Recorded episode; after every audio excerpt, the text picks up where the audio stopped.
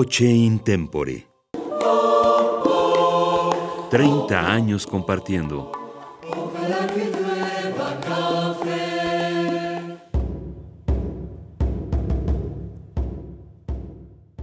¿Qué tal? Mi nombre es Ana Patricia Carvajal Córdoba y soy la directora y fundadora del ensamble coral Voce in Tempore.